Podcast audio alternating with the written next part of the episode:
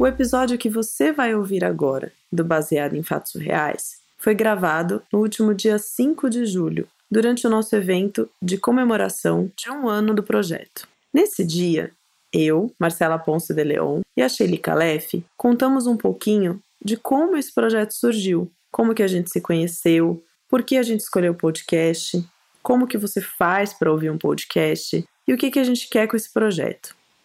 E no final, a gente demonstrou o processo de gravação na prática, onde as pessoas mandam as histórias para a gente e a gente reconta essas histórias como se fossem nossas.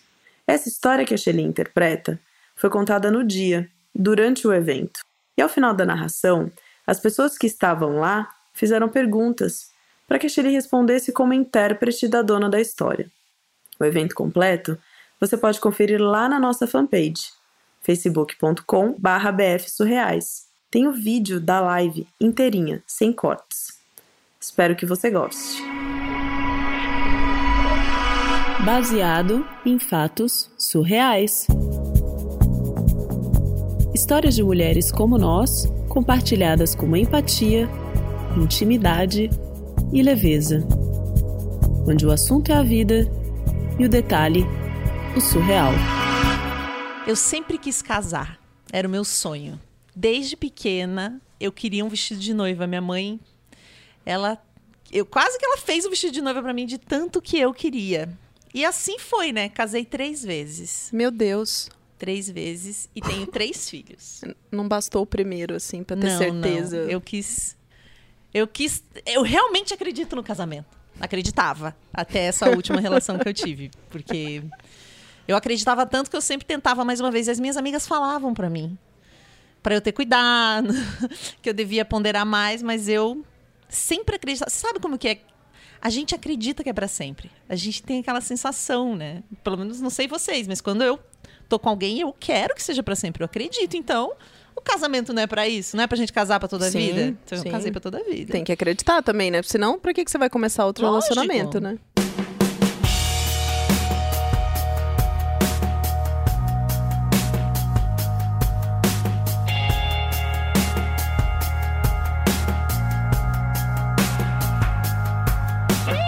Tive esses relacionamentos, mas o último que acabou recentemente, ele foi mais assim, como que eu posso dizer? Te foi deu... trash, foi trash, me deu uma canseira, me deu uma canseira. Foi, foi ele que fez com que você decidisse que casamento não era sua praia, né? Não, foi para eu ter certeza absoluta em nunca mais casar. Agora eu sei eu não vou casar. Só que eu, eu sei que eu corro um risco, porque eu já tinha dito isso no segundo também. porque o segundo foi um pouco complicado, porque ele já estava com uma outra pessoa. Sabe quando você começa a perceber que a pessoa tem outro alguém? Aí você tenta enquadrar e a pessoa escapa, aí você pega uma situação, coloca a pessoa na parede e vocês devem ter vivido isso, né? Tipo, a gente sente que tá acontecendo alguma coisa. Aí a pessoa teima, teima, no final você descobre que era aquilo mesmo, que você tinha razão, já tinha uma outra pessoa. Então, eu sofri. Não foi uma coisa. O primeiro foi mais tranquilo, a gente acabou meio de comum acordo, a gente percebeu que não ia rolar. Mas esse último, eu eu sofri mais, assim, ele foi mais difícil porque ele tinha um ciúme meio doentio. Então, essa coisa da roupa, ele pegava no pé por causa da minha roupa. Batom vermelho, eu desisti de usar, porque era só colocar batom vermelho, que ele já perguntava o que, que eu estava fazendo, quem que eu ia encontrar, o que, que eu estava querendo com aquilo. Olhava para o lado, você, o que, que você está olhando para o lado, por que, que você está olhando assim? E eu fui deixando isso acontecer de certa forma. Não sei como. E também eu tava grávida, a minha filhinha hoje tá com 5 anos, né? Eu tava grávida. E mesmo grávida, ele continuava tendo ciúme de mim. Como assim? Eu, com, com sete meses de gravidez, ele achou que eu tava tendo um caso com um cara. E ele botava isso na cabeça dele. Gente, como que. Eu não sei, né? você já teve filho, quem já teve filho, sabe, você não. com sete meses de gravidez, para conseguir ficar em pé já é difícil. O pé tá inchado, sua perna tá. Você fica com a perna para cima. Tipo, não é uma coisa simples. Como que eu ia ter força mental, sabe? Você esperando uma criança, eu já tinha dois filhos. Mas era uma coisa assim. Era tão absurdo a forma com que ele me tratava, Só que dentro eu não conseguia ter essa dimensão desse absurdo, mas Agora, né? Agora É, que você agora eu consegue perceber. mas que ele até ele chegou ao absurdo de eu chegar em casa grávida. Não, eu tava já com a minha com a minha bebê. Ele cheirava, me cheirava. Como assim? Peraí. Ele cheirava minhas partes íntimas pra ver se eu tinha ficado com alguém.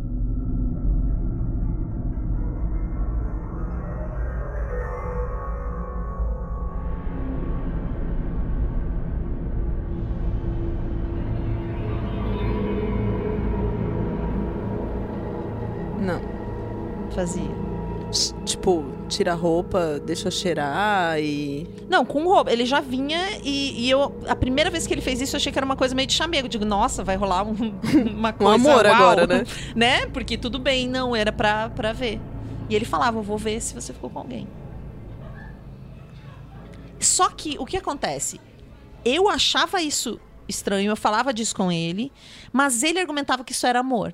Que ele me amava mais do que os outros que eu tive antes. Entendeu? Que os outros dois casamentos. Que isso era muito amor, que os outros não gostavam de mim, que ele sim me amava. Eu, eu não sei vocês, mas pra mim não parece nada amor, assim. Não, nem pra mim parece, gente. Mas na época, não, eu não conseguia visualizar. Eu entendia, eu via, mas eu, eu sim não conseguia sair, sabe? Daí com um bebê pequeno, com esses sonhos todos indo por água abaixo de um jeito que eu não esperava. Porque tudo começou a. Imagina, você fez toda uma projeção, você casou, você teve filho. Aí você tá feliz, você tá achando que agora vai, digamos, né? É a terceira vez. Você tá falando agora vai. Tem que ter muita força, né? Pra, pra você ir numa terceira vez. Pra... Tem. Não é fácil. Não Tem é que ter muita fácil. força. E eu tô. A minha filha é maravilhosa, tô muito feliz. Mas acho que no fundo eu ainda não me recuperei. A gente separou, chegou um momento que isso ficou totalmente insustentável. Foi quando eu falei: chega, eu não caso mais, agora deu. Falei pras minhas amigas: você não me deixe. Sabe quando você combina e fala pros amigos: se eu começar a namorar sério, você já me. Você me leva a viajar. Intervenção, intervenção. Intervenção. Me leva a viajar, me leva a fazer alguma coisa. Me apresenta o carnaval de novo. Faz alguma coisa pra mim. Essa do carnaval é boa. Não falei, eu vou falar pra elas essa do carnaval. Me- Me leva pro carnaval. Me apresenta alguém bem gato, incrível, porque eu não posso casar de novo. Não deixa eu casar de novo, porque eu. Depois de tudo isso que eu passei, acho que é melhor eu cuidar de mim sozinha, sabe? Porque quando você divide seu coração com alguém e a pessoa não cuida, é muito dolorido. Então não é uma história muito animada, né? Mas acho que é legal dividir. É uma história que eu considero surreal hoje olhando, né? Enquanto eu vivi também tava surreal, mas acho que eu também tava surreal, tava tudo meio. E aí parecia tudo muito normal, né? Eu acho que. É, não é que chega a parecer normal, mas quando a gente tá lá, né? Acho que eu também achava estranho, mas eu tava fazendo o que eu dava conta de fazer. Também já me perdoei pela minha parte, que foi deixar isso chegar nesse ponto. Mas chega de casamento, gente. Isso é coisa do passado. Não me dê. Todo mundo que tá aqui, se vocês me encontrarem na rua de mão dada com alguém, você fala: Não, Não vai casar." isso." Não case. Não, cara. Amanhã tem que ser outra pessoa.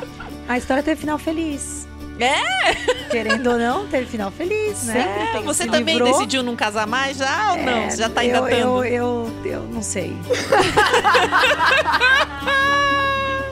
não, não decidi ainda. Eu tinha certeza, agora já não tenho mais.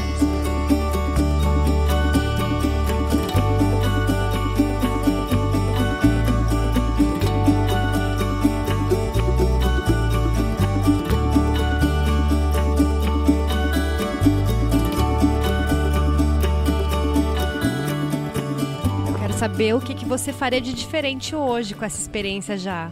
Você já deve ter aprendido um monte, né? O que, que você faria diferente?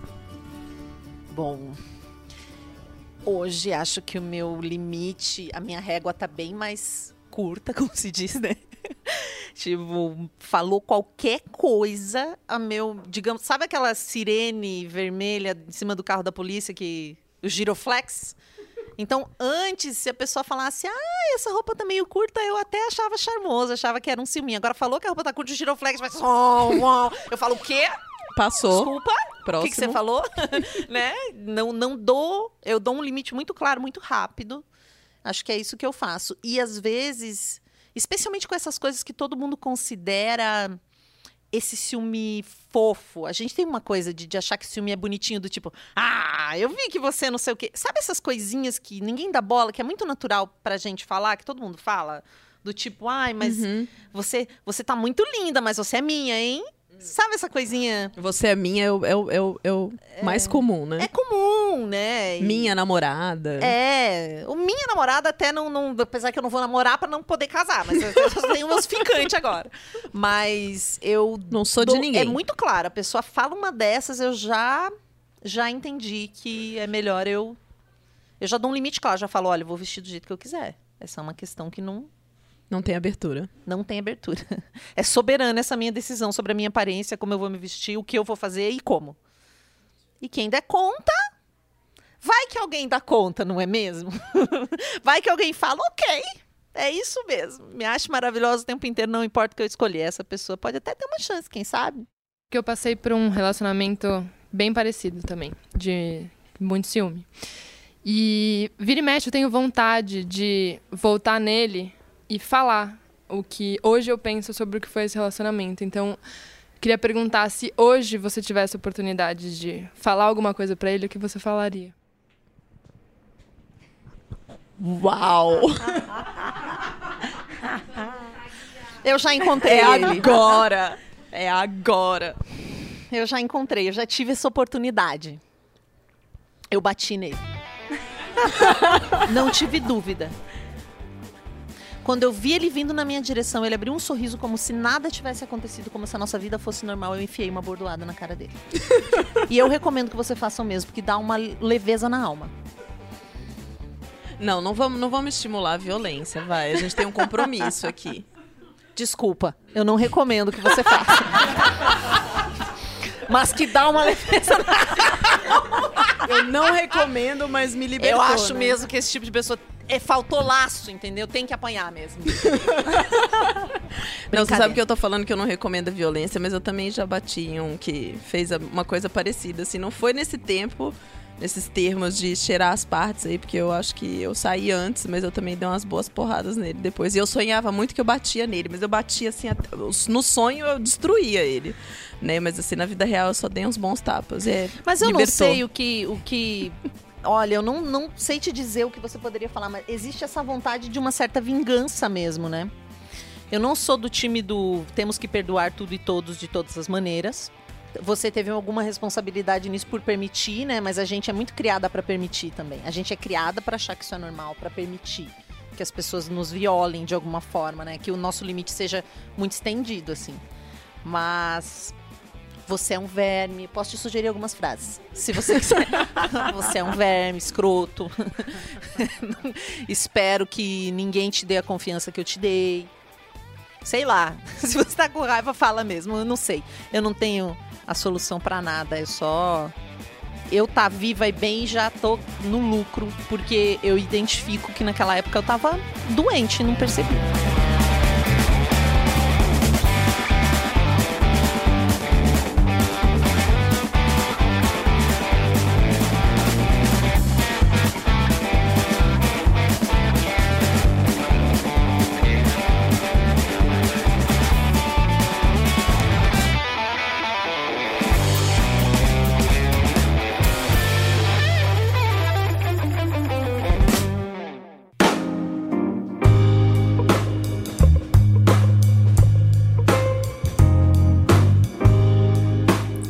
Ok, ok.